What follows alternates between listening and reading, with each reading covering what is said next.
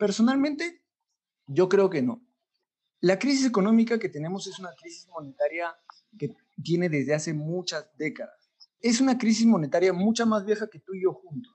Y es la crisis del dólar. Por consiguiente, es la crisis de todas las monedas del mundo. Y yo creo que tú y yo y nuestra generación vamos a presenciar la caída del dólar. Habla, pe varón. Habla, causa.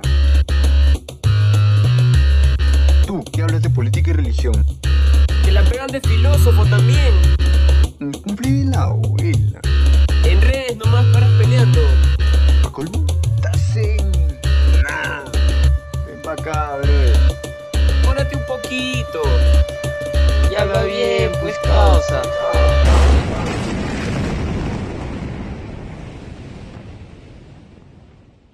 Hola, ¿qué tal? Bienvenidos sean todos otra vez a un nuevo episodio de Habla Bien, pues, el podcast que se hace a través de Zoom. el episodio de hoy vamos a hablar con Jairo, que también es máster en FinTech y es un apasionado desde siempre en las finanzas y vamos a conversar un poco sobre la crisis económica actual que está afectando a todas las personas del mundo, a todos los gobiernos, todos los países por igual. Y este es un tema que de repente no puede ser muy popular para toda la gente en Wall Street o las personas que les, que les guste eh, a profundidad este tema, pero queremos traerles algunos conceptos, algunas cuestiones fundamentales sobre el dinero que quizás les pueden ayudar a entender mucho mejor el panorama económico actual y también, ¿por qué no?, mejorar sus finanzas personales. Hola Jairo, ¿cómo estás? ¿Qué tal Madrid esta semana? Hola Brian y hola a todos. Bueno, Madrid cada vez más frío, eh, pero normal, ya, ya estoy acostumbrado, la verdad. Y sí, como dices, o sea, en este episodio queremos tocar un punto de vista diferente que no es muy popular, o mejor dicho, casi para nada popular, entre Wall Street o los traders o los inversionistas. Eh, no es una opinión que vas a escuchar así nomás en, en los noticieros más, más importantes sobre finanzas. Vas a tener que buscar un poquito para encontrar opiniones de este estilo. O también la puedes encontrar entre los fanáticos del Bitcoin, pero muy, muy similar, pero la conclusión, desde mi punto de vista, a la cual ellos llegan, es errada, ¿no? Entonces, este, pero antes de meternos con todo el tema de hoy día, quiero tocar unos puntos claros, dejarlos claros.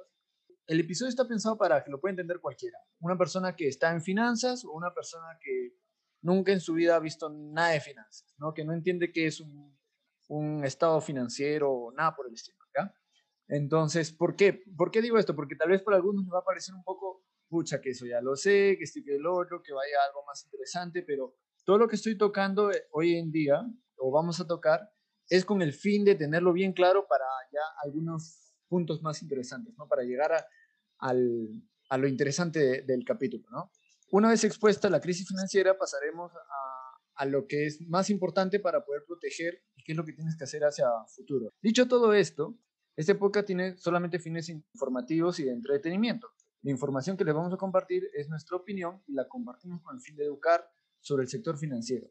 Nada de lo que expongamos constituye asesoría financiera ni es la recomendación de algún producto, instrumento o estrategia de inversión.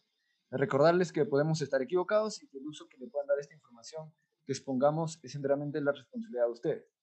Muy buena, muy buena acotación esa, esa última parte, sobre todo porque la gente, o sea, yo he visto y creo que en algún momento también he caído en, en esa, no sé si es uh, falacia, eufemismo, lo que sea, de decir, pucha, basé mi recomendación en, en, lo que me dijo fulanito, lo que leí de fulanito, o mi youtuber favorito dijo, o, la, o, el, o el trending topic de, de cómo se llama, de, de, Twitter, este, me dijo esto, y quizás muchas personas han perdido dinero o han sentido que, que han arriesgado de más por seguir este tipo de comentarios. Al final, como tú dices, esto busca informar y entretener.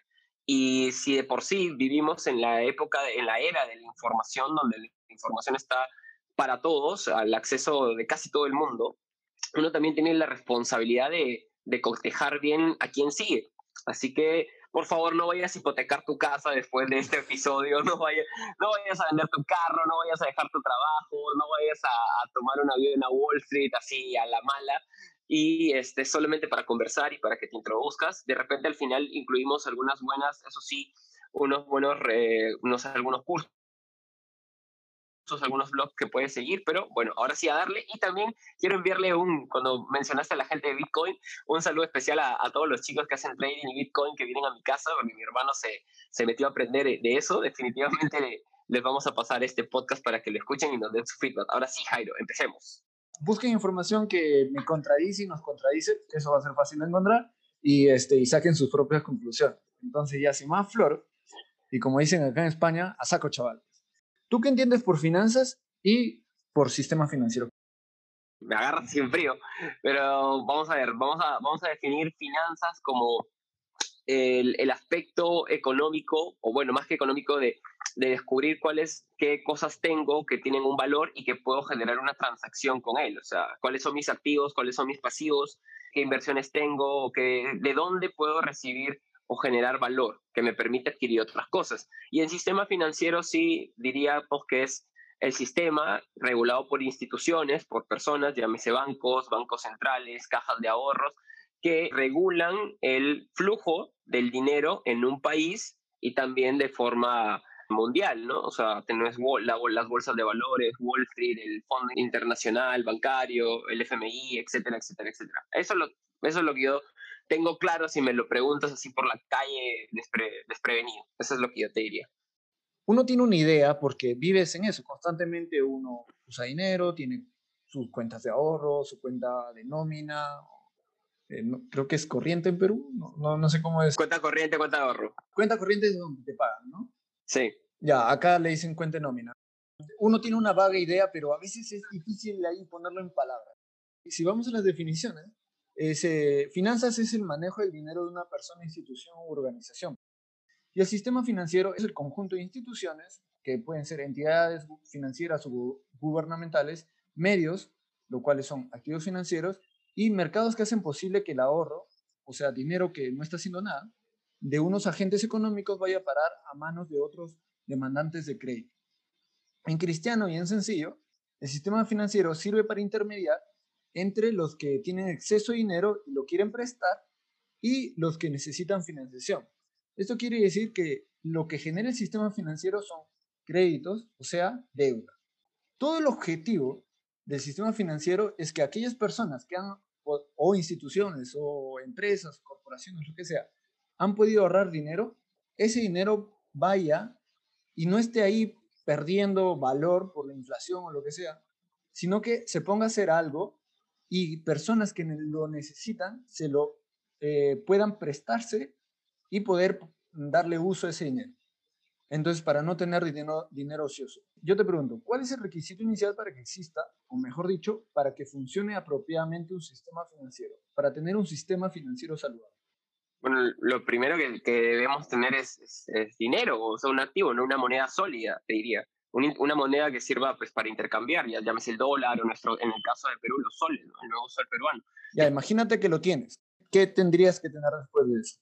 De la gente que lo, que lo necesita, que lo requiera, ¿no? yo quiero comprar una casa, yo quiero hacer esto, quiero un crédito para un carro, para un departamento, y hay alguien que me lo puede prestar, según la explicación que nos estás dando. Que de hecho, es, no te quería interrumpir en ese momento, pero me parece muy acertado lo, lo que dijiste en cristiano, ¿no? De que la plata no puede estar, estar este, ociosa, sino que llegar a otras manos, porque mucha gente, y me incluyo también en algún momento, seguro lo pensé, un poco más joven, eh, de que de dónde surge la plata, ¿no? De dónde surge la plata y si falta plata, ¿por qué no se imprimen más billetes? Y eso es lo que al final genera la inflación, que es un concepto, o sea, que puedes tener esa idea, pero es lo más básico y tienes que salir de esa, no se trata de imprimir más dinero para que haya más plata, porque eso genera inflación.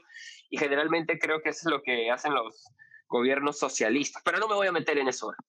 ahí lo dejo. Mm, necesitamos, respondiendo a tu pregunta, necesitamos gente. Necesitamos gente que, que, utilice ese dinero y servicios y productos para gastar. Antes que gente que utilice ese dinero, necesitamos gente que produzca dinero y lo ahorre. Más que produzca dinero, la gente no produce dinero. La gente lo que produce es algo de valor que lo intercambia por dinero. Entonces, lo que necesitamos en la sociedad es trabajo productivo, porque Mira cómo dice, el objetivo del sistema financiero es que los ahorros de ciertas personas que están dispuestos a prestarlos lleguen a las personas que necesitan, necesitan crédito, ya sea para su casa, como mencionó, o para poner un negocio, pero no tienen suficientes fondos ellos ahorrados para poder, poder poner el negocio solo. Entonces necesitan prestarse dinero de aquellos que sí lo tienen, que no tienen cómo darle uso. Entonces lo prestan para obtener un interés. Pero el requisito inicial es que haya gente que ha ahorrado. Pero tú has dicho algo muy clave, como adelantándote un poco. El tema es que ahora no siempre se cumple eso. Ah, falta dinero. No hay gente que ha ahorrado, ahorradores que puedan prestarle a aquellos que necesitan crédito. Fácil, imprimimos dinero y se lo damos directamente a todo el mundo. Entonces ya estás, o sea, un sistema financiero requiere que haya ahorradores y haya gente que necesita crédito. Ya estás matando la primera parte. No hay ahorradores, pero sí hay crédito.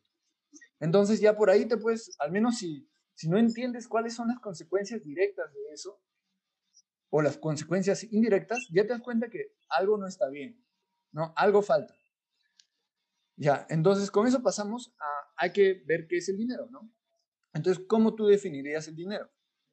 Vamos a definir el dinero como un mecanismo de intercambio. O sea, mucha gente piensa que el dinero es, eh, digamos, la moneda de, de, sol de euro, el billete, o sea, pues, y eso en realidad no es el dinero. El dinero no es el cobre de la moneda, ni es el papel del billete, ni, y ahora con, con, el dinero digital, que es en tu token, en tu yape, en, en, lo que usan en España, el dinero se volvió códigos. Y al final el dinero es una concepción mental, porque nosotros le damos valor y otra persona también lo acepta. Otra persona acepta que un papel con la cara de, de una persona famosa vale algo y me puede servir para intercambiar algo. Ya, o sea, exacto. El dinero sirve como un medio de intercambio. También es una unidad de medida porque te permite apreciar todos los demás bienes y servicios, y es un depósito de valor, porque conserva su valor en el tiempo. O sea, tú confías en que hoy día un sol te va a poder comprar seis panes y tú crees que eh, va a seguir siendo así por un buen tiempo, ¿no? Entonces no es que el día de mañana ya vas a poder comprar un solo un pan, ¿no? No crees que va a pasar eso. Pregunta para, para la gente que está escuchando este podcast, nos hace llegar vía Instagram cuántos panes compraba por un sol. Yo recuerdo haber vivido la época en que me mandaban con un sol acá en Perú y compraba 10 panes. Claro, Una época donde, donde comprabas, te mandaban al recreo de la escuela, te estoy hablando de 1990 y pico, de niño con un sol y tenías para una bolsita de chifle y una gaseosa. Un sol. Así que, entonces, déjenos en, tus, en los comentarios con qué cosas puedes comprar con un sol o puedes comprar con un sol que recuerdas. Para recordar eso, eh, ay, la cerveza antes estaba en Perú 3 por 10 tres cervezas por 10 soles. Hace mucho. Ahora la, cada cerveza, bueno, depende de la marca, pero el promedio de cada chela de botella de 625 mililitros cuesta 4.50 en promedio. Ya, ah, O sea, te, te, sale un 3, un 3 por 14 soles, ah, algo así, y antes estaba, y antes estaba 3 por 10. Que Brahma, Brahma entró a Perú con su propaganda de 4 por 10, creo, ¿no? Sí, claro, pero yo, yo este 3x10 te hablo ya de, de los años 2000, que no, no, yo tenía 7 años, no consumía cerveza, pero... Ah, es que yo soy un poco mayor que tú, ¿ves? 3 por 3 por 10, 3 por 10. No, yo, sí, yo sí me acuerdo, me acuerdo que, que Brahma llegó con su 4 por 10. 4 por 10, ¿no? Y cómo, cómo ha ido cambiando. Y, y eso es importante porque estamos tocando temas y quizás bajándolos al llano, pero para que la gente recuerde y que se, que se dé cuenta que es importante entender eso, porque afecta diariamente a, a, su vida. O sea, muchas personas dicen, o sea, no entienden o rechazan este tipo de información porque, por lo mismo, porque no la entienden y nunca leen estas secciones en el periódico o en los medios o no se preocupan por hablar con alguien para que les explique porque piensan que está muy lejano a su realidad pero lo van a sentir cuando vayan al mercado y la papa esté más cara, los insumos estén más caros en general, el pasaje esté más caro porque la gasolina subió y su dinero, con el, con el mismo dinero que tenían ahorrado el año pasado, pueden comprar menos cosas. Y para eso es este episodio, para acercarte a este tipo de conceptos bien básicos, pero que te van a, a quizás orientar en, en hacer las preguntas correctas. El dinero nace como para simplificar el sistema de trueque que existía, para que sea más fácil, más rápido y más conveniente. Y en el inicio nace, pues, con distintos, o sea, a lo largo de la historia ha habido distintas eh, materias primas que han funcionado como dinero, siendo eh, conchas, plumas, piedra obsidiana, granos para cultivar y etcétera, muchas cosas, hasta que eventualmente se llega a aquel que se ha mantenido por miles de años como dinero, el dinero más exitoso hasta la fecha, que serían los metales preciosos, principalmente el oro. Todos estos son bienes y materias primas, pero yo, yo te pregunto, Brian, ¿tú por qué crees que se escogía uno u otro y por qué unos funcionaron mejor que otros? ¿Qué necesita el dinero para ser dinero? Que tiene que ver mucho con, con cuánto lo aprecia el otro. O sea, digamos, ¿no? O sea, es más fácil o digamos, hay más plata que hay más minas de plata que minas de oro. Por lo tanto, es más escaso. Entonces, el oro va a costar o va, a tener más valor que la plata. Entonces, mm, respondiendo un poco a tu pregunta, necesitamos que la otra persona también entienda que hay valor, porque digamos, si antes se utilizaban conchas para, hacer, para generar dinero, entonces yo me voy a la playa o a las playas y voy generar, me traigo un saco de conchas y soy multimillonario pero es más, es más difícil ir y encontrar oro. Por eso, al tener escasez, la gente entiende que es más valioso, igual con los diamantes, por ejemplo, que son aún más raros, y eso podría, podría ser, digo yo. Mm, ya puede ser, pero, por ejemplo, yo te pongo una anécdota mía, ¿ya? Que, que me ha pasado un millón de veces, pero una única vez me pasó esto en el caso específico. Yo muchas veces me ha pasado que me he subido al bus sin pasaje y me he dado cuenta cuando justo estoy por bajar. Entonces, una de esas, de las primeras veces que me pasó, o probablemente haya sido la primera vez, porque me acuerdo claramente, me pasó un millón de veces. Yo estoy por bajarme y me doy cuenta que no tengo pasaje. Necesitaba China nomás, si mal no me equivoco, porque era yendo a mi casa, me acuerdo clarito. Pucha, ¿yo qué hago? Está en pánico total, ¿mañas? Entonces, este, agarro y, y, mi viejo tiene la costumbre de, de que tengo uso de razón, de que siempre me daba mi dólar de la buena suerte, ¿ya? Entonces me decía, ah, ese dólar no lo gastes, un dólar, o sea, no eran 10 dólares, no, pues, era un dólar. Era, el billete de sale George Washington. Correcto, entonces me dice, este es tu dólar de la buena suerte, mi viejo siempre me daba uno, entonces, este, para mantener la tradición. Yo veo mi billetera, no hay nada, pero está el dólar de la buena suerte. Entonces digo, pucha, ya ves, pagaré con esto, manjas. ¿No? Ya yo salgo perdiendo, pero no pasa nada. Y le digo al cobrador, oye, pucha, brother, no tengo pasaje. Pero mira, te pago con un dólar. ¿Qué te parece? ¿Qué te dijo? ¿Qué te dijo? Pucha, no sé, si es acá, es acá en Perú, quizás te dijo desde fuera, chivolo, no seas sano o, o, te lo aceptó, quizás. La verdad es que hay tantos rangos de, no sé, no quiero decir todas las cosas que te pueden haber dicho al aire. Es bien fácil. No me, no me atracó, yo me sorprendí un montón. Simplemente, no, no, ya baja nomás. Y bajé mi paradero. Entonces, este, y, y yo te pregunto, ¿por qué no me aceptó si el dólar vale mucho más? Claro, si necesitabas una china, probablemente tú pagaste con ese dólar cuando el dólar estaba a tres, más de tres soles, ¿no? Por no decir sí, un número, pero es más de tres soles. Yo estaba en la secundaria, en ese tiempo el dólar no iba muy bien, estaba, pues, ¿qué estará? Estaba por los 3.30, 3.20, no sabría decir. Igual, igual, igual está ganando como seis veces más de esa china. Claro. Creo que no lo aceptó porque no comprendía el valor del dólar. No, no lo comprendía. Yo creo que, no sabemos, pero esa puede ser una, pero no creo. Yo creo que eh, si era una persona adulta, sabe que el dólar vale más, no, no creo que, que no sepa eso. Yo, yo creo que la respuesta es bien simple. El dinero para que funcione como dinero va un poco como tú lo dijiste, pero no diste en el clavo exactamente, necesita confianza. ¿Confianza de qué? De que otra persona te acepte lo, eso, lo que sea, que sea, sea sal, sea oro, sea este, granos, o sea dólares, o sea soles, o sea euros, lo que sea, que otra persona te lo vaya a aceptar como dinero. Tú ponte a pensar, ¿eh? un cobrador que muy probablemente es de clase baja, que vive en algún lugar, pues, lejano, yo no sé, lo que sea. El punto es que paga todo, o sea, él no usa cuentas bancarias, estoy seguro que no tiene una cuenta bancaria en dólares, probablemente ni siquiera tiene una cuenta bancaria. Él no frecuenta casas de cambio ni nada por el estilo. O, o los cambistas que están ahí por Barranco, Miraflores, esto y lo otro, no los frecuenta al de que le sirve un dólar, no le tiene mucho valor porque él vive el día a día. ¿Dónde va a cambiar el dólar? Entonces, porque él, por su particularidad que tiene en su vida, va a ser difícil que él lo pueda usar cambio, por más que vale más. El tema, todo se basa para que un dinero funcione como dinero, tiene que haber confianza de que otra persona lo va a aceptar. Eso es extremadamente clave, ¿no? ¿Y de dónde viene Perfecto, la confianza? ¿no? Que la otra persona crea que tenga valor. ¿no? Para que tenga valor, claro. Ya, pero ¿por qué uno cree que tiene valor? Porque uno cree que tiene valor. Bueno, ¿por qué la otra persona podría aceptar la transacción? Porque entiende en su mente y lo refuerza en el día a día, que ve a otras personas también intercambiando esto, digamos, se le ha enseñado, vive en una, vive en una estructura que, que desde, desde pequeño su papá o su mamá le regalaba unos centavos para comprar un caramelo y esa estructura se refuerza porque crece inmerso en esa y ve, ves, por lo menos en el mundo occidental o en Perú, para ser más exactos, te dan tu propina en soles y luego poco a poco vas escuchando la palabra dólar. Conoces esas dos cosas. Pero si alguien viniera a decirte, oye, cholo, puta, tengo euros, o tú que regreses de, regresas de, de España, ¿no? A, querer hacer lo mismo ahora en, en, la combi, pero ahora con un euro.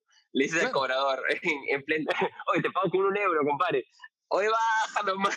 Sí, pues, o sea, obviamente, porque, olvídate, si el dólar no lo puede cambiar, peor el euro. Y, y es correcto. lo que tú has dicho, ¿no? De que uno, obtiene, uno saca la idea de valor porque ve que, oye, la gente lo adquiere, la gente lo mueve, en la sociedad esto se mueve. Entonces yo voy a poder intercambiarlo fácilmente por otra cosa. Me lo van a aceptar fácilmente como un medio pago, como un intercambio. El valor se percibe de que exista una demanda y oferta reales del, del medio de intercambio o lo que se propone como medio de intercambio. Es la única forma de que exista una verdadera confianza. Pero acá cabe, o sea, estábamos pensando, las preguntas más, en vez de irnos por el dólar y por el euro o por el sol, era más por las materias primas, ¿no? Originalmente, ¿cuál era la materia prima? Pues que, que se escogía como medio de intercambio. Era aquella donde la demanda y la oferta de esta materia prima era la más confiable, era la, la más sólida, ¿me entiendes? Y, y además, aparte, esta, esta materia prima pues tenía unas condiciones que lo hacían, eh, reforzaban esta confianza, como por ejemplo el, el, oro no se malogra, ¿no? se mantiene sus propiedades por la eternidad. Ese es el tema. Las materias primas que siempre se escogieron eh, siempre tenían una utilidad para alguien, pero no como medio de intercambio, o sea, tenían una utilidad fuera del medio de intercambio. Por lo tanto, aparte de que mucha gente lo intercambiaba, entonces tú sabías que aunque no haya gente que quiera intercambiarlo, al menos va a haber alguien que va a querer usar ese material por el material, no como medio de intercambio. Otra cosa interesante también, así de ejemplo random, que de verdad estoy improvisando, es cuando llegaron los españoles al Nuevo Mundo, a América, ¿no? Ellos encontraron que los incas tenían demasiado oro, pero para los incas el oro era un, un tema ornamental, un tema religioso incluso, ¿no? El oro es para los dioses. Por eso al, momento, al momento de pedir este, que, que les llenen eh, los marcos de oro, un cuarto de oro, ellos lo daban sin más, porque para ellos no tenía ese valor económico. Era un valor de ritual casi. Claro, y, y eso es bien curioso. Por ejemplo, yo nunca lo había pensado de esa manera. Y, o sea, lo, muchas, o sea, mucho ahora se dice, no, algunos expertos en finanzas dicen, oye, el oro no tiene ningún valor intrínseco. Eso es mentira. O sea, se ha visto a lo largo de la historia y hasta el día de hoy ¿Cuántos de nosotros tenemos joyas de oro? La, por ejemplo, mi mejor amigo se acaba de casar, sus anillos son de oro. Y la gente no pone anillos de oro porque dice, ah, bueno, el oro vale, entonces de ahí en el futuro tal vez pues puedo fundir mi anillo de matrimonio y, ah, lo vendo. Y sacar unos, unos, euros. No, ajá, exacto. Entonces, no, la gente no lo hace, sino la, la, gente hace por algo se llama metales preciosos, porque bonitos de tener, bonitos de hacer joyas, esa forma de ver el oro o la plata o los otros, otros metales era cierto en el incanato y es cierto en el día de hoy que seguimos usando joyas de oro, no solamente acá, sino en todo el mundo. Entonces, eso es una demanda y oferta real fuera de la oferta y la demanda como medio de intercambio. Y eso es sumamente importante para tener confianza en que algo funciona bien como oro, como dinero. Perfecto. Hablando, Jairo, de todo lo que nos has presentado sobre el tema de la confianza, que nos hemos, hemos dado algunos ejemplos, espero que un poco graciosos, y cuando tú dices, ¿no? Algo, o sea, yo te ofrezco algo, o sea, dinero, billetes, monedas, y tú lo vas a aceptar como intercambio porque sabes que lo puedes cambiar por otro lado. Eso me hace pensar en presentar también el tema de Bitcoin, que es, digamos, el, lo que se ha llamado el oro 2.0, y que la gente, yo sé que, por ejemplo, la primera transacción con Bitcoin, y que es un tema muy extenso y puede dar para un podcast entero, la primera vez que Bitcoin adquirió un valor fue porque alguien lo aceptó para comprar una pizza. Eso es algo anecdótico que se cuenta en Internet. Entonces, explícanos, eh, Jairo, qué es, eh, digamos, qué va a pasar con Bitcoin, que es la gente está, se está hablando mucho de esto, de las criptomonedas, que todavía no son aceptadas por los bancos, pero que quizás sí, ahorita revisaba a fecha de hoy, que estamos grabando este podcast, 28 de diciembre, Bitcoin ha superado los 26 mil dólares. Este año empezó como en 3 mil y todo el mundo decía, oye, No, compren eh, Bitcoin, este año compren Bitcoin". comenzó en 7000. 7 mil, 7 mil, perdón. Entonces, pero igual, digamos, compren Bitcoin que va a subir, que va a subir y pues 26 mil. Entonces, ¿qué es Bitcoin? Ya se está aceptando Bitcoin como dinero. También había escuchado que Visa y algunas compañías de tarjeta en México iban próximamente a aceptar criptomonedas. ¿Qué va a pasar? ¿Te- ¿Vamos a tener que empezar a, a utilizar Bitcoin? ¿Ya no va a servir el dólar? Hay muchas preguntas, vamos a intentar encaminarlas porque creo que eso sí va a ser de mucha utilidad para los oyentes. Sí, o sea, a mí me gustaría tocar Bitcoin eh, brevemente porque no es exactamente el tema de, Sí, claro. de este episodio, pero sí, sí, con lo que ya hemos visto, ¿no? y que mucha gente seguramente lo conocía, pero lo hemos vuelto a decir para tenerlo fresco y claro, Bitcoin en un inicio se presenta como, o sea, su, nombre es criptomoneda, ¿no? y se presenta como el, dinero del futuro. Y eh, no entremos en la parte técnica, todo el mundo sabe que, es una, que Bitcoin está basado en la tecnología blockchain. Entremos a la parte que como uso financiero, en este caso como dinero. Lo cual es bien curioso. Si tú escuchas a los defensores y estos magnates del Bitcoin, ya no lo presentan como dinero. Ojo, lo presentan como una reserva de valor, como el oro. Por eso ahora le llaman el oro 2.0, porque el oro, se, en, en términos financieros, como activo financiero, se tiene como una reserva de valor porque te protege ante la inflación y como un activo de bajo riesgo no, o sea, por más que el mercado fluctúe mucho, que haya grandes crisis financieras, pues tú sabes que el oro siempre va a valer algo y que vas a poder conservar la mayor parte de tu poder adquisitivo, o sea, de tu poder de compra. Veamos, analicemos, en base a lo que hemos conversado, a Bitcoin como dinero. Si Bitcoin reemplaza al oro, porque ahora lo llaman el oro 2.0, como tú has dicho, si Bitcoin reemplaza al oro en, en todo, ¿no? las firmas de inversión, los bancos lo comienzan a comprar Bitcoin y comienzan a vender oro, porque dicen Bitcoin es el nuevo oro, ¿ya? ¿Qué pasa con el oro? Quedaría como si realmente ocurriera ese salto, bueno, ese, ese traspaso total, así mundial, colosal. ¿Qué pasaría con el oro? Sería un metal, o sea, algo físico, algo real que puedes tener en tu mano y que probablemente lo utilices de adorno. Si ya no va a tener ningún valor o queda un valor muy reducido en cual lo puedes intercambiar, la gente intentaría venderlo lo más rápido posible para obtener el mejor de los precios y los que no consigan venderlo o los que decidan mantenerlo, pues volverá a ser para un tema, digamos, de orfebrería. Claro, Eso eh, o pasaría. sea, hay que recalcar que el oro no solamente se usa en orfebrería o en, en joyería, se usa en muchas, muchas industrias, en tecnología, por ejemplo, hay eh, Claro. smartphones que tienen oro y distintas Eh, cosas que, porque, que tienen oro, porque tienen grandes propiedades a niveles electrónicos. propiedades, Ujú. claro, metálicos, electrónicos. Ajá, y se Pues- usa en muchas industrias. Entonces, quedaría relegado a solo esas industrias y pues tendría el valor que alcance dependiendo de la oferta y la demanda. Todo el mundo conoce esa ley y alcanzaría, tendría un precio, que obviamente sería bastante menor, pero tendría un precio. ¿Ya? ¿Qué pasa al revés? ¿Qué pasa si Bitcoin eh, no, no logra reemplazar al oro, al oro y no solamente eso, sino que todos comienzan a vender sus Bitcoin por oro? ¿Qué pasa con Bitcoin? Bueno, el Bitcoin se va para abajo, ¿no? O sea, esos 26 mil dólares de precio de marca histórica que creo que están llamando a este precio, pues empezarían a descender, porque todo el mundo lo empieza a vender. Es como que te lo remato. Te remato mi Bitcoin, te ¿Y remato. para, qué, ¿Y para qué lo usan? Luego, Para nada. Porque era como tú bien dijiste, era, era como una especulación. Yo entonces, espero que, que esto crezca. ¿su valor a qué, a qué número llega? Podría llegar a cero. No, no podría, llega a cero. Ese es el tema. Porque ahorita, como tú lo has dicho, Bitcoin, el valor de Bitcoin es todo especulación.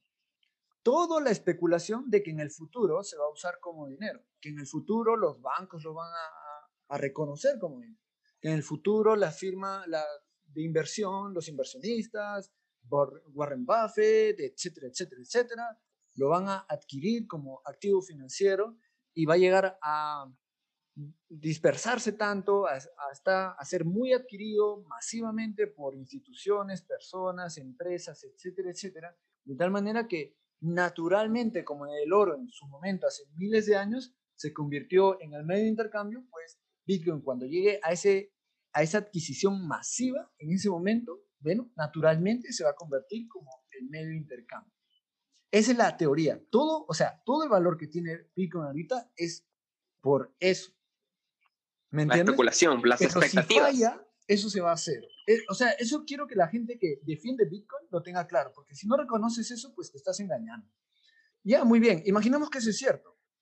Pongamos la posición de que Bitcoin adquirido masivamente por un montón de gente, etcétera, etcétera, etcétera. Yo te digo, pregúntale a alguien que sabe blockchain y esto se puede ver en un capítulo adicional porque sí, ya es extenso. Bitcoin, lamentablemente, viéndolo solamente como un medio de intercambio, no es un buen medio de intercambio. Entonces, porque es muy ineficiente como medio de intercambio. Como dinero, los pagos son lentos y pagar algo en Bitcoin actualmente es carísimo y bien difícil que lo puedan arreglar.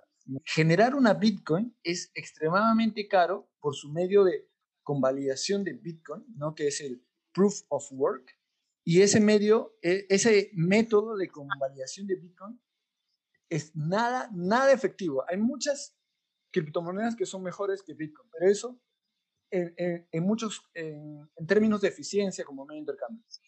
Pero eso, no, eso quiere decir que al final, si otra moneda, la moneda ABC, ¿me entiendes? Es mejor que Bitcoin como medio de intercambio y es masivamente aceptada, puede valer un montón. Pero si nadie la acepta, vale cero. Y, te, y es bien fácil saberlo. ¿Cuánto vale una, un Inti ahorita? El- ya nada, creo que, o sea, creo que un billete de un Inti te lo, te lo compran por, como reliquia quizás a 5 soles. Claro, a veces el coleccionista hace esto y lo otro, pero como de intercambio no tiene absolutamente ningún No valor. ven ningún valor. Claro, Ese nadie te lo tema. acepta. O sea, eh, los, de, los de Bitcoin, ¿por qué dije antes más temprano? Que los de Bitcoin dicen muchas cosas de las que aquellos que, tenemos la misma posición que yo tengo con respecto a las finanzas y al mundo actual y a la situación monetaria actual, tenemos muchas opiniones parecidas, pero después ellos llegan a la conclusión incorrecta, porque ellos critican el dinero fiduciario, que es lo que vamos a hablar ahora, que el dinero fiduciario es el INTI, es el sol, es el dólar. ¿Me entiendes? Y vamos a ver qué es dinero fiduciario. Pero el punto es que el dinero fiduciario, como lo único que tiene es la confianza, pero no tiene ninguna oferta ni demanda atrás verdadera, entonces una vez falla como medio de intercambio, una vez la gente pierde la confianza de que esto es dinero, esa vaina desaparece. Esa vaina vale cero, como el INTI. El dólar de acá a unos años puede valer cero. El sol de acá a unos años puede valer cero, porque no tienen nada atrás. Sea, ya no tienen, ya no tienen ni siquiera el interés de la gente. Es importantísimo y para eso es, es este episodio, para todas las personas que nos escuchan, de entender esto, que es lo más básico. Esto no es un curso de, de fintech, esto no es un curso express de, de microfinanzas, pero sí, puede, pero sí te puede dar luces a algo, ¿no? Este podcast eh, surge con la intención de, de hablar, de comprender más a profundidad algunos temas y y nosotros cuando pensamos este episodio era, brother, mucha gente no sabe lo que es el dinero. Vamos a hacer un, un episodio para entender a, en menos de una hora, quizás una hora, todo, todo el tema. Eh, eh, impresionante lo que, lo que hemos hablado sobre Bitcoin en estos últimos minutos. Se me vienen miles de ideas, como por ejemplo, más adelante quizás podríamos tener un debate con alguien que, que le apueste todo al Bitcoin o, o hablar con, con gente que ha invertido en Bitcoin, porque no se que trata de hipotecado su casa por verdad, Bitcoin. ¿no? Claro, nosotros no tenemos la verdad, creemos que la otra persona tampoco no tiene la verdad absoluta, sino que hay muchos matices y que tal vez ahora sí, todo el mundo esté saltando en un pie diciéndote, ves, te dije, ¿no? Eh, Costaba 7 mil y ahora está 26 mil, ¿por qué no me hiciste caso? Pero tú has dado una buena luz, o sea, eso es una especulación, así como puedes seguir subiendo a 40 mil, 100 mil, quizás después en unos años, plop, cero, o quizás el dólar se vuelva cero. O sea, eso lo sabremos a futuro. Correcto. Ahorita solo, te- solo, podemos, solo podemos opinar con lo que sabemos ahorita. Las posibilidades son dos. ¿Bitcoin puede irse a un millón? Puede. O sea, de que existe la posibilidad, puede. Perfecto. Pero si fracasa en ese camino, eh, la el camino inevitable que va a tomar es el del INTI. Va a valer cero. ¿Me entiendes? Porque fracasó como medio intercambio, no se adquirió masivamente y en un momento la gente perdió confianza y todo el mundo comenzó a correr, todo el mundo comenzó a vender y valió cero. Entonces, y desaparece como, como el INTI y tantas otras monedas eh, eh, a lo largo de la historia del mundo. Les interesa bastante te- este tema, nos lo, nos lo hacen saber en Instagram en los comentarios de este episodio para pues tocar un capítulo específico de Bitcoin, ¿no? Entonces, ahora pasemos pues a lo que vendría a ser el dinero fiduciario, ¿no? Pero para poder llegar al dinero fiduciario, me gustaría hacer una breve reseña histórica porque hay gente, e incluso lo digo porque yo, yo era uno de ellos, yo no, yo aprendí, me acuerdo en un momento, ¿no? que el dinero tenía, pues, estaba respaldado por oro en, en, el Banco de Perú y que, bueno, y ya está, y por eso el dinero vale lo que vale, lo cual no es cierto, ¿no? Entonces, si hay gente que cuando le digo esto se sorprende un montón, dice, no, no, sí está respaldado, pero, pero no, y para eso vamos a ver un poco de historia de cómo sucedió esto. Entonces, no sé si tienes un comentario antes de esto. Bueno, y también es, es, es algo que cuando estaba en la universidad fue como un conocimiento que también lo adquirí muy a rajatabla por mis amigos que, que estudiaban economía. Pero no, dale, dale, dale, porque bueno, yo sé algunos datos que ha habido pues el cambio del, del, del, oro y luego la Reserva Federal de los Estados Unidos, la crisis de los 70, pero vamos, creo que tú lo tienes más organizado para, para entrar y conocer esta historia. Este te lo resumo así nomás del oro. Vamos con el, te lo resumo así nomás de la plata. Ya, mira, vamos a hablar del dólar puramente, porque el dólar, y, y con la regresión histórica van a verlo, es pues todo lo que importa, en verdad. Ya esto es irnos súper atrás, ¿no? Teníamos dinero en forma de, de oro y metales preciosos. Eh, comienza a cambiar la situación, porque si bien este era un sistema más eficiente, no era lo suficientemente eficiente y cada vez había más comercio entre naciones, entre países, entre continentes, entonces no era lo suficientemente eficiente.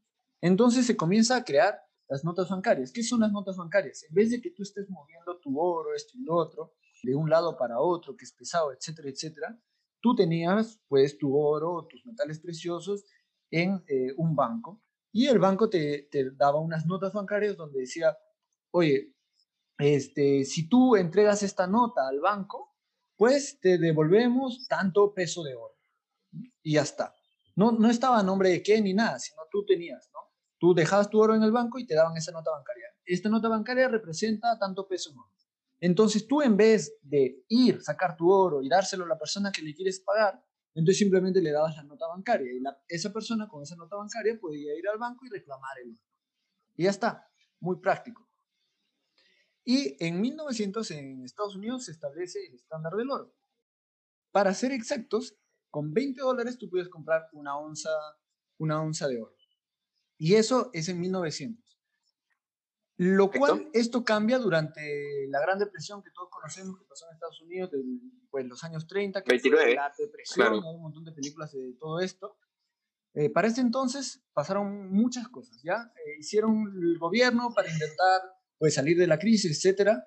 Intentó hacer varias cosas, pero al final nada de esto funcionó y la gente comenzó a tener una idea. Comenzó a decir, hay mucho dólar en circulación, hay mucho dólar impreso. Entonces, si a ti te prometen, oye, si yo llevo este dólar, porque antes en los dólares, que ya no lo dice, antes en los dólares decía, por este dólar, esta nota bancaria, el gobierno de Estados Unidos se compromete a darte el, el correspondiente en oro. en oro. Ajá, en oro, claro. A devolverte. Entonces, si tú, tú crees que tú dices, oye, estos dólares pues son un peso en oro pero ¿qué pasa si tú crees que hay muchos dólares? ¿Tú qué vas a hacer? Claro, o sea, si hay demasiados dólares impresos, si no me alcanza todo el oro, pucha, ¿qué hago? Voy reduciendo, o sea, ya no te puedo dar lo mismo, el mismo el oro, no, que no, te pero, prometí ya, con claro, un, o sea, la gente dice, si hay mucho, no me pueden dar lo mismo, o, o me aseguro, dar, me aseguro, me, ase- me aseguro, me aseguro, me voy Claro, y me aseguro y que me, dices- mi plata primero. Claro, o sea, no voy, a, no voy a ser el último huevón que se va a quedar ahí, va ir, y va a ir Claro, y no el- nada. ¿Me entiendes? Entonces yo voy Claro, primerito y voy. lo saco. Entonces la gente comienza a ir y redimir su oro. Y por esta situación, intentan un montón de manipulaciones, intentan un montón de cosas, no, no importa qué es lo que intentan, el punto es que al final nada de esto funciona y lo único que les queda es devaluar la moneda. Entonces tú ya no podías ir con, tu, con tus 20 dólares y pedir una onza de oro. Tenías que ir con 35 dólares para poder pedir una onza de, de oro. Entonces ahora valía menos. Una Y onza una vez pusieron esa, esa tasa de cambio, entonces la gente dijo, bueno, creo que eso es correcto, y entonces la gente dejó de redimir. Ya, la misma situación vuelve a pasar después o terminando la Segunda Guerra Mundial. Antes de la Segunda Guerra Mundial, casi todo el mundo estaba, casi todos los países del mundo estaban bajo el estándar del oro. Europa, acá Perú también, pero en Perú el estándar del oro, por lo que he leído, era una desgracia, iba y venía, ¿ya? Estados Unidos, debido a la guerra, Estados Unidos pues gana la guerra, Estados Unidos después de la Segunda Guerra Mundial impone o demuestra su capacidad y, en base a eso impone muchas cosas en el mundo. Entonces, en base a eso se hace un acuerdo eh, en 1944, que es el acuerdo de Bretton Woods.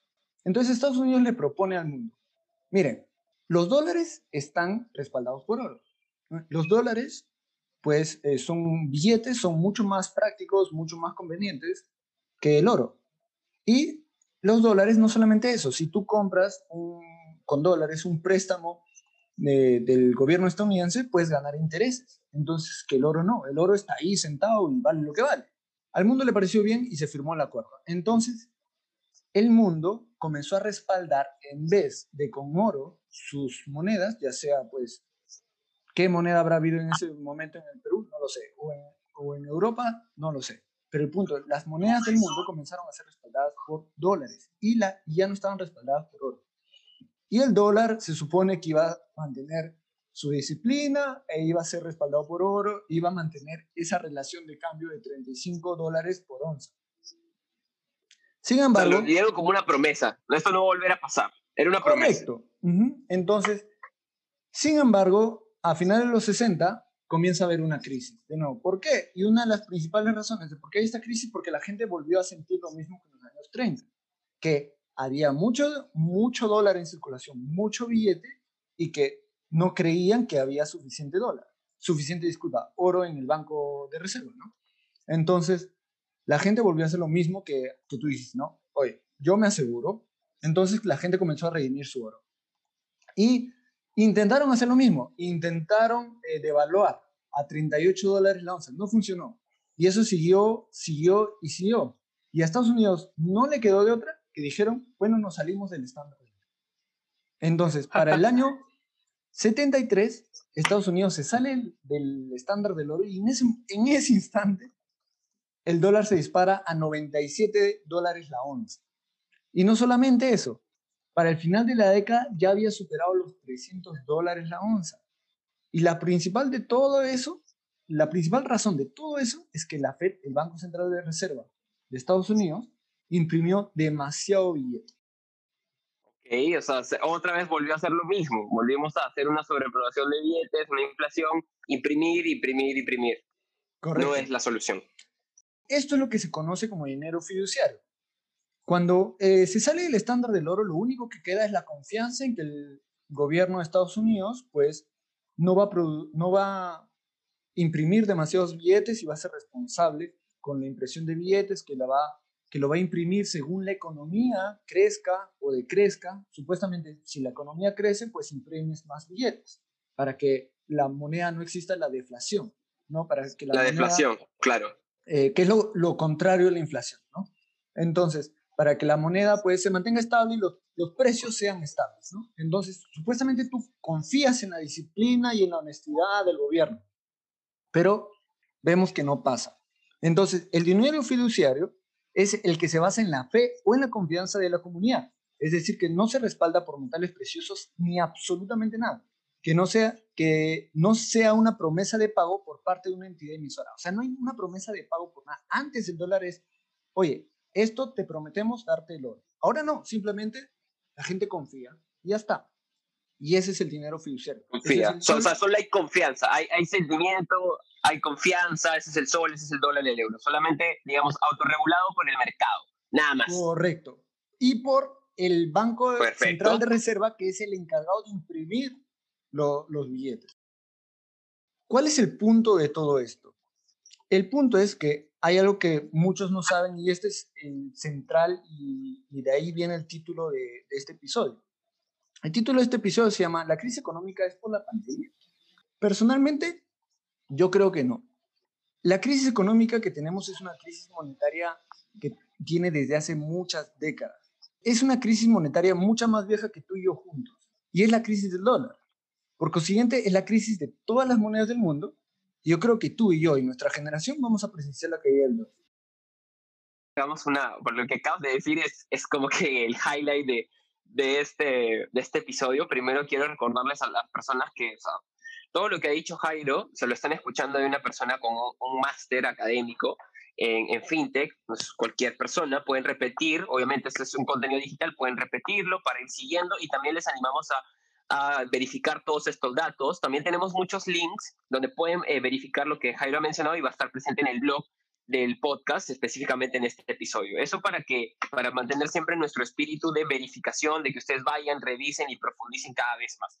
Lo segundo que acabas de decir, Jairo, que es la, la pregunta esencial de este episodio, que como tú bien dices, ya viene, vamos a pasarlo a lo llano, o sea, a palabras sencillas. Le, hemos dado la responsabilidad económica del mundo a un solo país, a los Estados Unidos, a, al país más poderoso por muchos años, que sí, eso es cierto, eso es innegable, pero que no, no podría ser así para siempre. Es correcto, o sea, un solo país no podría, digamos, este, ponerse al mundo a los hombros para, para sostener la economía, digamos, mundial, por lo menos de intercambio.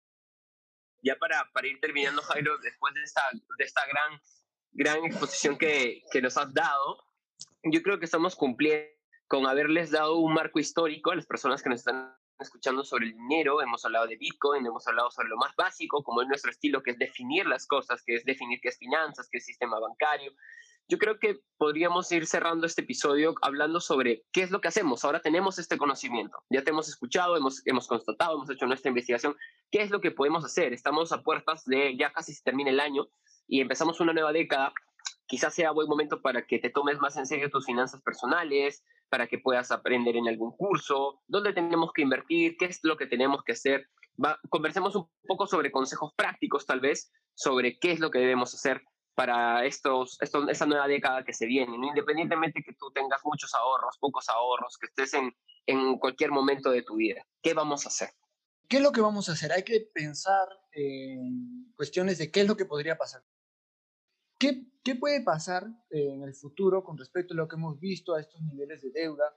El último dato para dar de la situación actual sería que Estados Unidos este año ha crecido 4 millones de millones de dólares ha crecido su deuda solo en este año. Normalmente en, los últimos 20 años la deuda crecía a un ratio de un trillón por año, pero este año, bueno, por la cuarentena y todo eso, han sido 4 trillones. Y todo eso es inflación y todo eso lo, lo va a tener que pagar la gente en algún momento. ¿Qué podría pasar? Una de las situaciones que podría pasar es que en un momento la gente pierde confianza, como lo ha hecho antes, en el dólar. Si pierden confianza, la gente va a dejar a deshacerse de dólares. Si la gente se deshace de dólares, gobiernos, bancos centrales a lo largo del mundo, por ejemplo, las reservas principales del Banco Central de Reserva de Perú son en dólares, casi todo. Tiene una pequeñísima parte oro, pero es pequeñísimo. Si pierden la confianza y comienzan a deshacerse de dólares, ¿qué va, ¿qué va a pasar con el dólar? Pues el dólar va a comenzar a perder valor y puede llegar a valerse. ¿Qué pasa si vale cero? ¿Qué es lo que probablemente, más probablemente, pues vaya a mantener su valor? Pues el oro. El oro, el oro, con los miles de años que está en nuestra sociedad mundial, ha mantenido un buen, no, no ha mantenido todo su poder de compra, pero ha mantenido su poder de compra. Yo les voy a poner unos ejemplos que yo he podido presenciar en mi propia vida, nada más, o, o que todo el mundo lo puede verificar fácilmente. El iPhone, cuando se lanza en el 2007, el primer iPhone, costaba 500 dólares. Ahora, este año, el último iPhone, el Pro Max 12, no sé qué rayos, lo he chequeado, está 1.600 dólares aproximadamente. Y el más baratelli que han sacado, el nuevo, el nuevo S, no, que mucha gente lo está esperando, está 490 dólares. O sea, quiere decir que si tú te quieres comprar el teléfono más chévere, al menos de la marca de Apple, pues ahora necesitarías más de tres veces la cantidad de dólares. Pero ¿qué pasa si lo apreciamos el iPhone del 2007 y el de ahora en oro? En el 2007, para comprar un iPhone, bastaba con que tengas una onza de oro y te sobraban más de 100 dólares. ¿Ya? Porque la onza estaba aproximadamente 650 dólares. Y si ahora te compras el día de hoy el más caro, el Pro Max 12 y todo eso, te puedes comprar el más caro y te sobran unos más de 200 dólares. O sea, necesitas una onza en el 2007, hace 13 años, y una onza el día de hoy para comprarte el teléfono de Apple, el más chido. ¿Me entiendes? Ok. Y si te quieres comprar el más barato de, de, de, Apple, te puedes comprar cuatro y todavía te sobra dinero. Entonces, ahí podemos ver cómo mantiene su poder de compra. Ya, perfecto. Entonces, lo que, lo que estás intentando de decirnos es que Amigos, si tienen las joyas de la abuela, las joyas de la mamá, si tienes tus aros de compromiso de oro, cualquier cosa de oro que puedas adquirir o preservar, sería una buena forma de ahorrar, de tener un respaldo económico. El dinero en el banco es dinero ocioso. Y no solamente es dinero ocioso, es dinero que si el banco se va a la quiebra, pues no lo ves. Chao, chao. Eh, Yo no digo que no usen cuentas bancarias, que no tengan nada de dinero en el banco, pero esto sí es un consejo, pues, en finanzas muy difundido. Diversifica. No tengas todos tus huevos en una sola canasta. Hay mucha gente que vive teniendo Claro. su cuenta de ahorros y ahí tiene todo su dinero, o en múltiples cuentas de ahorros tienes todo su dinero. Pero al final estás teniendo todo tu dinero en una sola moneda. Entonces, ¿de, de qué sirve eso? Eso no es mucha diversificación. Por ejemplo, un último dato que también tengo apuntado. Un Honda Civic en el 2000 estaba a 24 mil dólares. Un Honda Civic el día de hoy Ok. está a 26 mil dólares. En el 2000 Ok. necesitabas un poco menos de 100 onzas para comprar un Honda Civic. El día de hoy necesitas solo 14 onzas. Wow. Ajá. El oro, en, hay a veces en algún año, en unos dos años, si lo ves en un periodo de dos años o de tres años, pues este, pierde poder de compra, pero nunca es tan drástico como la pérdida de poder de compra del dólar. El dólar, desde 1900, que hemos comenzado a hablar hoy día, hasta la fecha, ha perdido 96% de su poder de compra.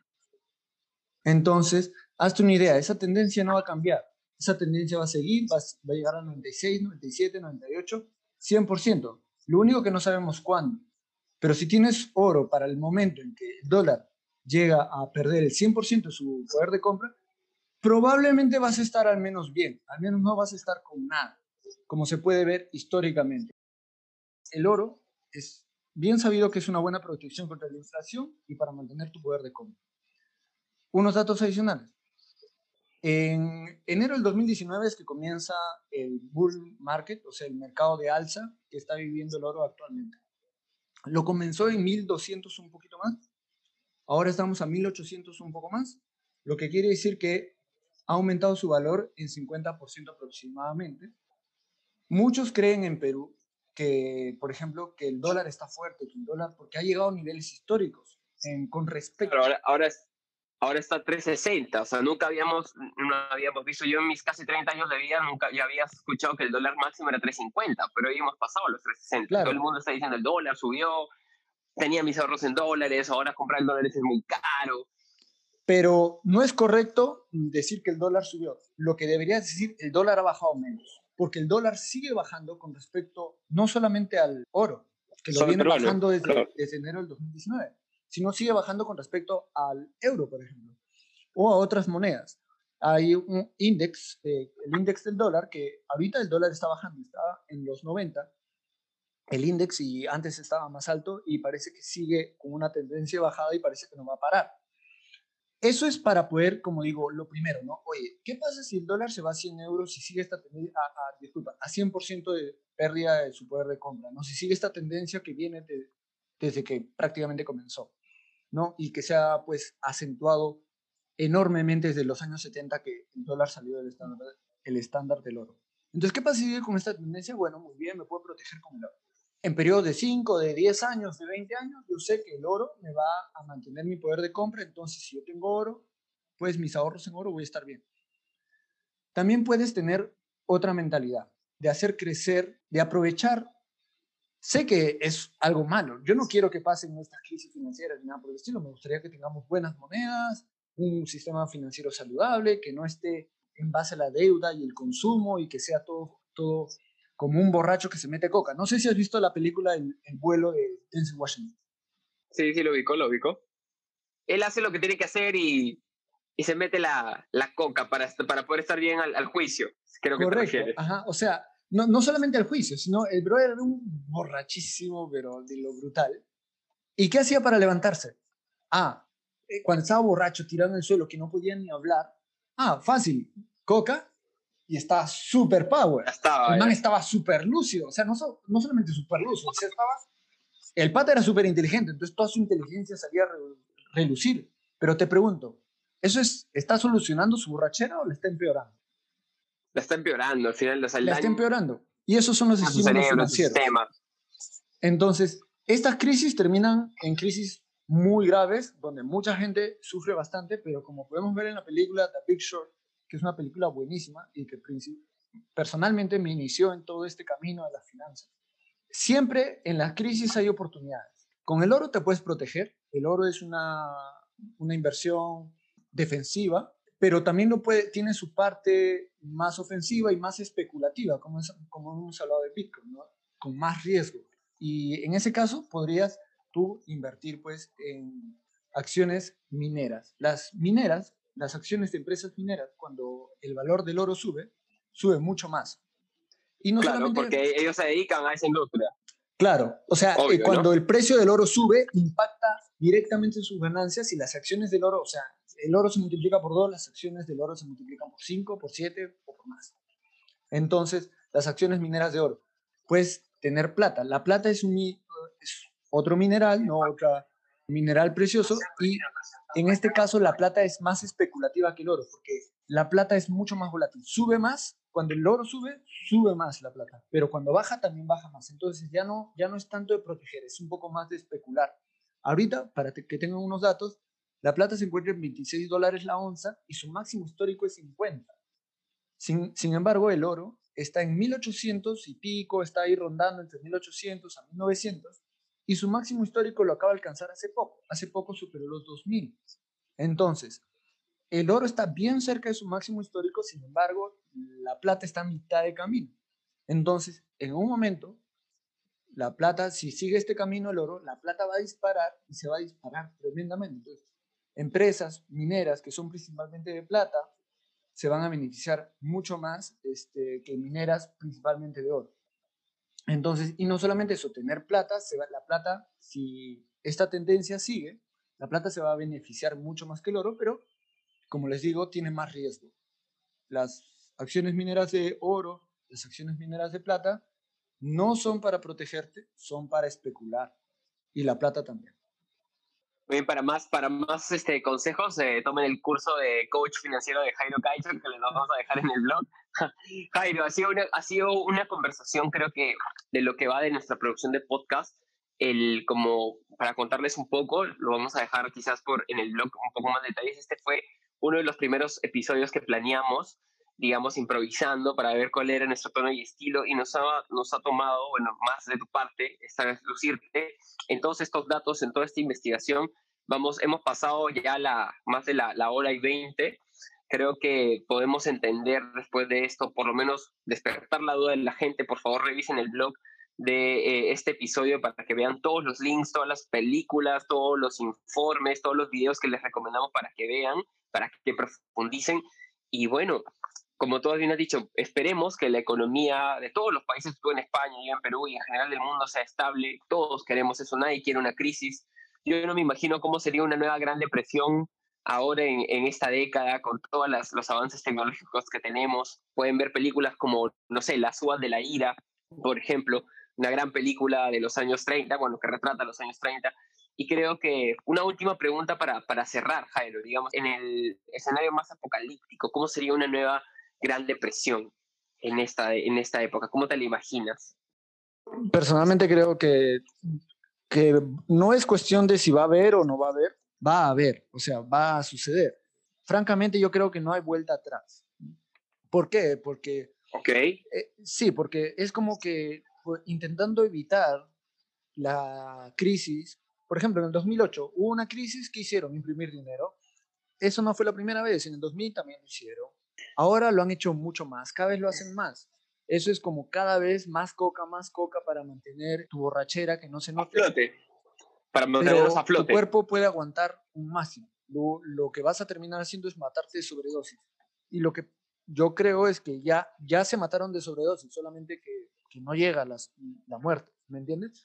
Entonces, yo creo que es inevitable que el dólar va a desaparecer y que lo vamos a ver desaparecer y que después de eso, ¿qué va a haber? Muchos dicen que se vuelve el estándar del oro. Yo no lo sé. Puede ser, es una posibilidad. Y va a ser bien feo. Y es la verdad. Porque si el 2008 fue feo, esto va a ser mucho más feo. Entonces, este, la idea es que nos intentemos informar. Decirte cómo va a ser es muy difícil. No, no soy Jorini ni nada por el estilo. Entonces, Solamente sé que es mucho más grande porque en el 2008 como que comenzó a ver los efectos de la borrachera, comenzó a sentir la huasca y se inyectaron la droga. Entonces, pero va a haber un momento que inyectarse más droga no va a hacer nada. Wow. Lo dejamos ahí por este, por este episodio. Muchas gracias, Jairo. Muchas gracias a todas las personas. De verdad, en este, en este episodio esperamos eh, todos sus comentarios, correos. Ya saben que pueden ubicarnos en el Instagram. Pueden también dejarnos un comentario en el blog o por correo. Van a estar todos los links. Muchas gracias, Jairo, por esta gran exposición y yo me quedo con, con eso último que dijiste, estar preparados, estar listos, nos has dado consejos, nos has hablado sobre los metales preciosos. De verdad, pásense por el blog, ahí van a ver muchos recursos para que puedan investigar. Y bueno, terminamos este, este año 2020 con esta proyección que si bien es un poco aterradora, también la información nos tiene que hacer tomar mejores decisiones. Que el 2021 sea mucho mejor y esperamos seguir escuchándonos en Habla Bien, tu podcast hecho a la peruana, hecho por Zoom, hecho con micrófonos de celular. Un abrazo, mi hermano. Que la pasen muy bien. Feliz año nuevo para todos. Gracias. un abrazo. Feliz año nuevo. chao.